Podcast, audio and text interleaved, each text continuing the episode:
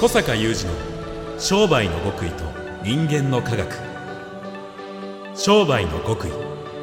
それは人の営みの秘密。人間の科学。それは商売に通ずる扉。ここでは学術研究と現場実践を併せ持った小坂雄二独自の視点からあなたの仕事と人生に役立つ情報をお伝えします。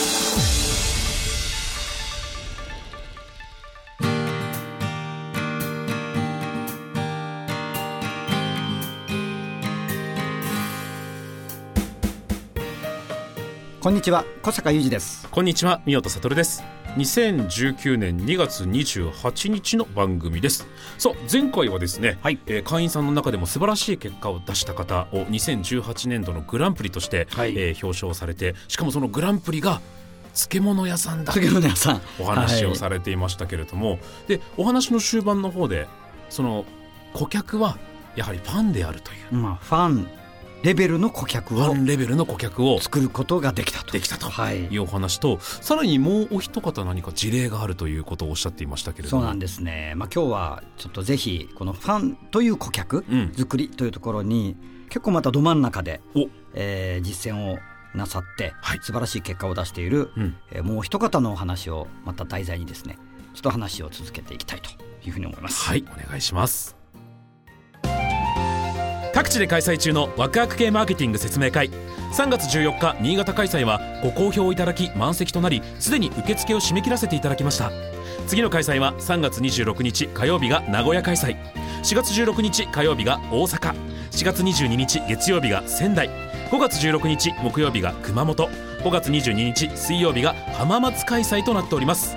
詳細お申し込みは小坂さんのホームページ小坂雄二 .com をご覧ください。さあ今回も素晴らしい結果を出されている会員さんのお話ですけれどもなんだろう次は。前回漬物屋さんですからね。あの今回のですね、はい。東京青山のブルーノート東京で行われた私どもの1年に一度のね、うんうん。お祭りでの、えー表彰式、えー前回はですねグランプリを受賞された、えー漬物屋さんをはい。お話ししたわけですが。総利益2.6倍というね結果を出されていました。今回は準グランプリ準グランプリ。の方のお話を、うん。えーしたいと思います、はい。準グランプリはハンバーグ屋さん、おお またこれもちょっと個人店っぽい感じですね。そうですね。ハンバーグレストランですね。へえまあ、同じようにですね、うん。えー前回のお店と同じように、まあ、職人肌の店主で、まあものすごいこだわりのハンバーグを出しておられてはい。おられももちろん以前からそのこだわりはあったんだけど、うんうん。やはりそのワクワケン出会う前はかなりいろいろと厳しい状況がありまして、まあ今日はその話は割愛しますけどももう店を閉めようかというようなねあ寸前だったのが、えー出会ってアクア系に、そして実は今回受賞なさったわけですが、ーはい。まだ2年です。え？ワクワ系を実践して。2年？2年で準グランプリ。はい。あら。そして先にこの話をしてしまいますが、はい。そのファンファンレベルのですよ。単なる重賞録ではなくて、うん。うんうんファンレベルの人たちの顧客名簿。はい。2年で5000人。ですえ5000人。そう。すごいですね。こうアイドルじゃないですね。ねアイドルじゃないですよ。ハンバーグですよ。ファンクラブとかそうまあそういうレベルですよねもう本当にね。5000人？5000人しかもつながりを強く持たれているそうです。もう気持ちが入ってる人。ファンレベルの顧客の方が。まあここではその顧客リストに名前を自ら連ねる人たちを親善大使と呼んでますから。親善大使。親善大使だとおー。なるほどいうことを自己承認した人たちの名簿ですからね、うん。うん。うん。これも素晴らしいと思うんですよね。はい。これはね本当にそれこそ入会前はうん。名簿もろくに取ってないような店だった。うん。うん。まあもっとも確かにこれ実際に彼がねあの私におっしゃった言葉の一つなんだけど店主さんが、うん。その最初の初期の頃に初期の頃私と出会った初期の頃につっても2年前ですけど、その名簿を取りなさいみたいな話を私にされた覚えはすごくあるんだけど、うん。その時にその、まあ、そういう話って他でも聞くけど、うん。名簿作って DM 出すとかねなんか夏のビール祭りとかなんかそれはやったって効果ないよとかいうふうにうんだけど名簿取るの大変だしってやっぱ思ってたらしいんだよね、うん。だけどワクワク系における名簿ってのは全然質の違うものなので、うん。今申し上げたことですよ。それから前回の漬物屋さんでもそうなっている、うん。つまりその、うん。それは単なる顧客リストではなくて、はい。こう気持ちが入ってんだよね、私たちは絆顧客という言い方をしますけども、うん。その顧客リストとはその顧客リストに名前が連なっている一人一人とはその濃い薄いの差は程度の差こそあれ絆があるんですよね。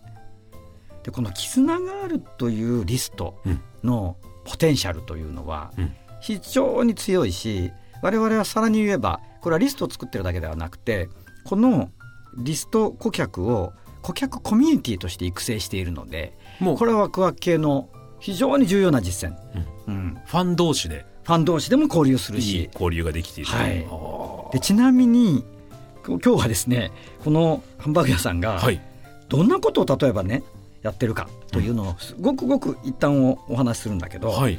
とにかくねこの親善大使なるものに登録をしますと、うん。バッジとかねえ大使賞みたいなものがもらえるんですよ。えいやまたこだわってますね。そうそうそうこんなようなね。あ今、えっと、資料ではい、拝見していますけれども、っとね目の前で。これちっちゃな方のバッジね。なんかバッジも色とりどりで、うんいろんなデザインがありますね。いっぱいデザインね。られてるなでこういうものを、えーまあいろんな機会に大使になった常連さんたちが来店したり何かするたびに一個一個もらえていくんだよね。うんでそういうことが楽しかったり、それからこのハンバーグ屋さんには検定がありましてですね、検定？はい、このお店の名前を冠したはい。なんちゃら検定なるものがあってですね。お店にまつわる？そうそうそう。とハンバーグにまつわるテストですよ。えーこれが8級からあってですね、はい87654321 A 級 S 級師範代だったかな、うん結構ありますねめちゃくちゃ道のり長いんですよ。うんそれすごいみんなねチャレンジするんですよ。でもうえ S とかほとんどいなくて、はい師範代が数人ぐらいいたかな。でさらに小論文を出すみたいなのがあって。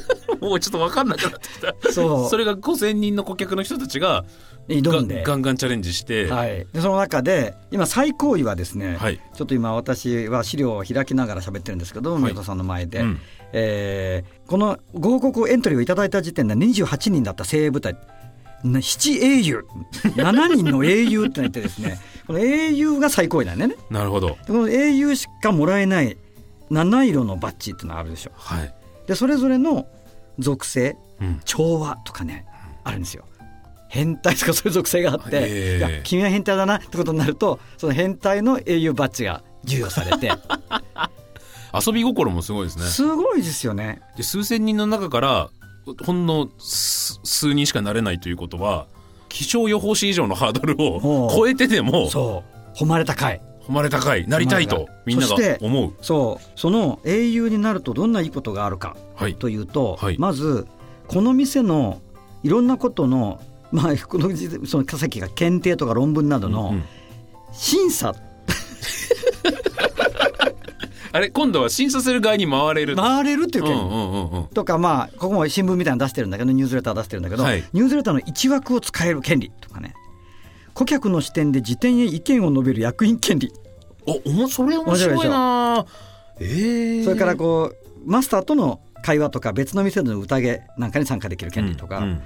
それからもう一つこれすごいのはあの推しバッジってのがあってですね。例えば黒の人は黒の英雄バッジをもらった人は黒の推しバッジもらえるんですよ。ちっちゃいやつ。推しって書いてる。おしゃの推薦の推ですねこれは、例えば私が、えー黒の人だったら、はい。黒の推しバッジも持ってて、うん。それでこれはもう宮田さんなら絶対この店の大使になって、うん。めきめきと貢献してくれると。はい。そういう人を見つけて君にこの黒を授けよう。っお。てやるんですよ。ちゃんとこうパダワンというか 弟子を。そうするとそのバッジをつけて店に行くと「お君は黒の英雄から推しできたね」みたいなおー。が分かるわけです。期。待の新人的そうそうそうそうそう。そういうことがねこれもうごくいごくごく一部を紹介しましたみたいな感じで。はい。これこれが一部なんく一部。もう一つちょっと紹介すると今はい。手元に資料がある限り、うん。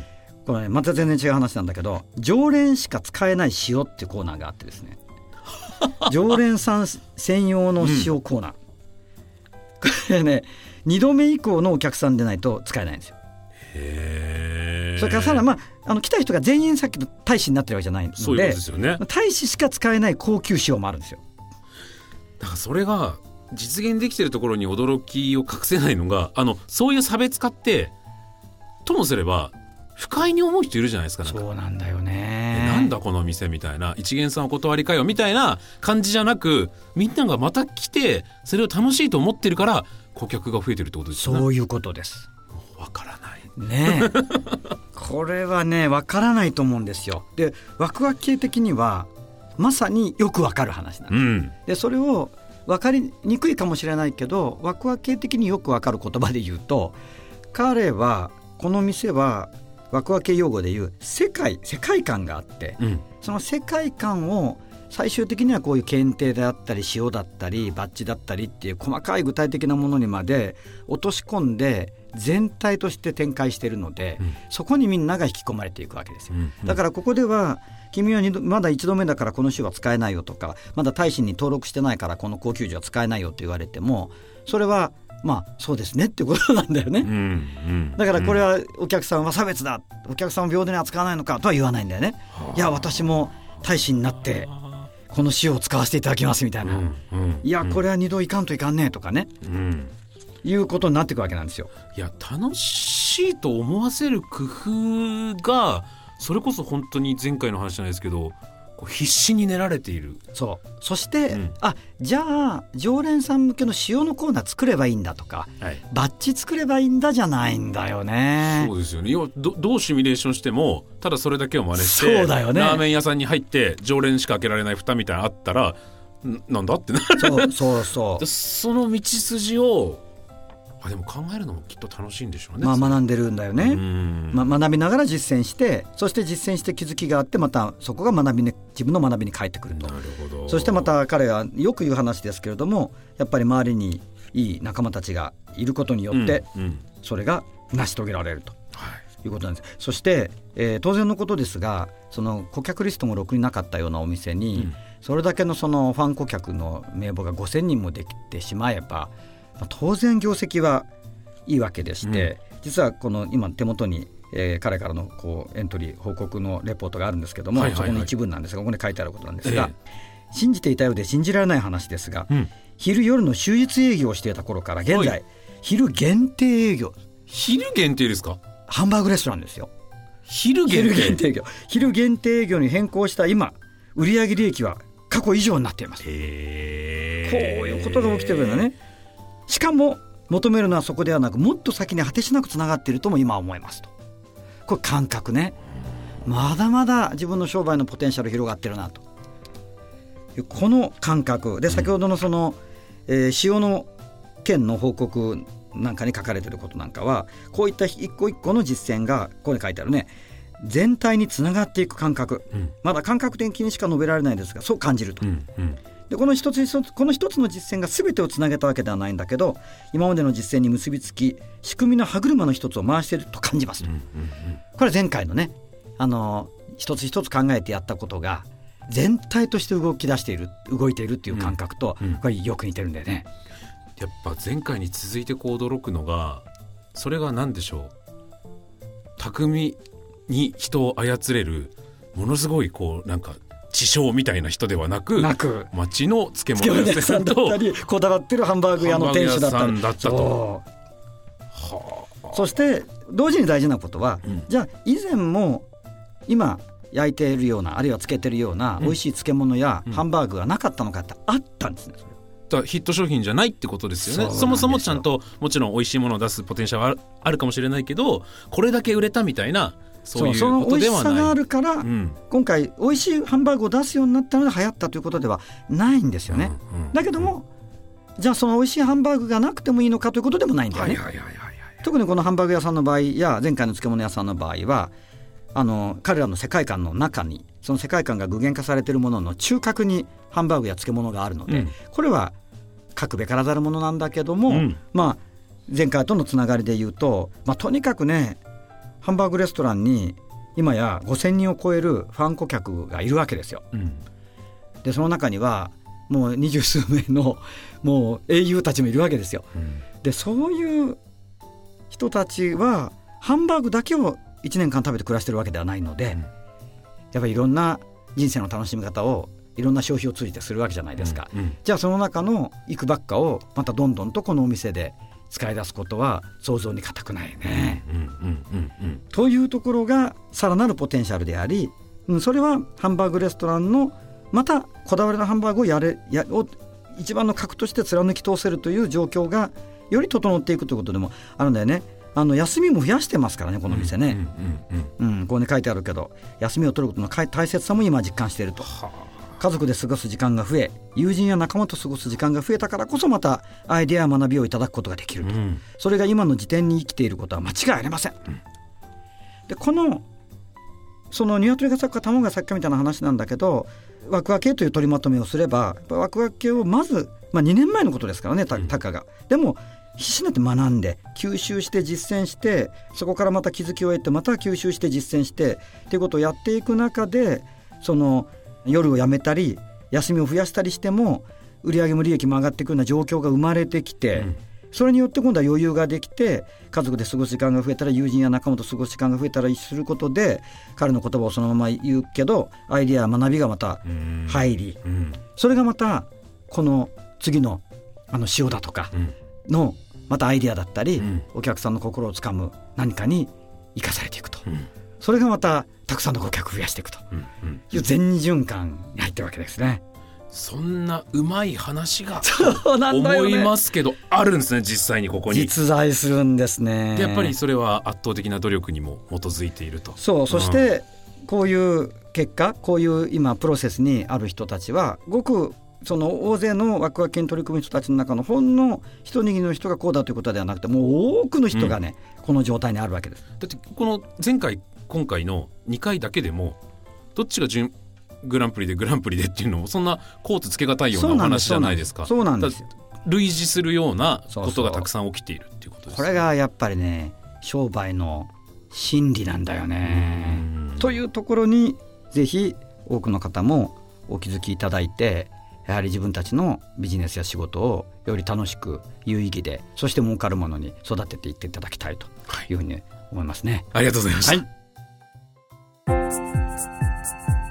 小坂雄二の商売の極意と人間の科学。ここまでのお相手は小坂雄二と宮田悟でした。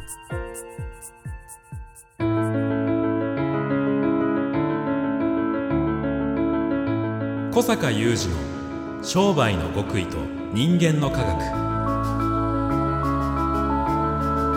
Presented by オラクル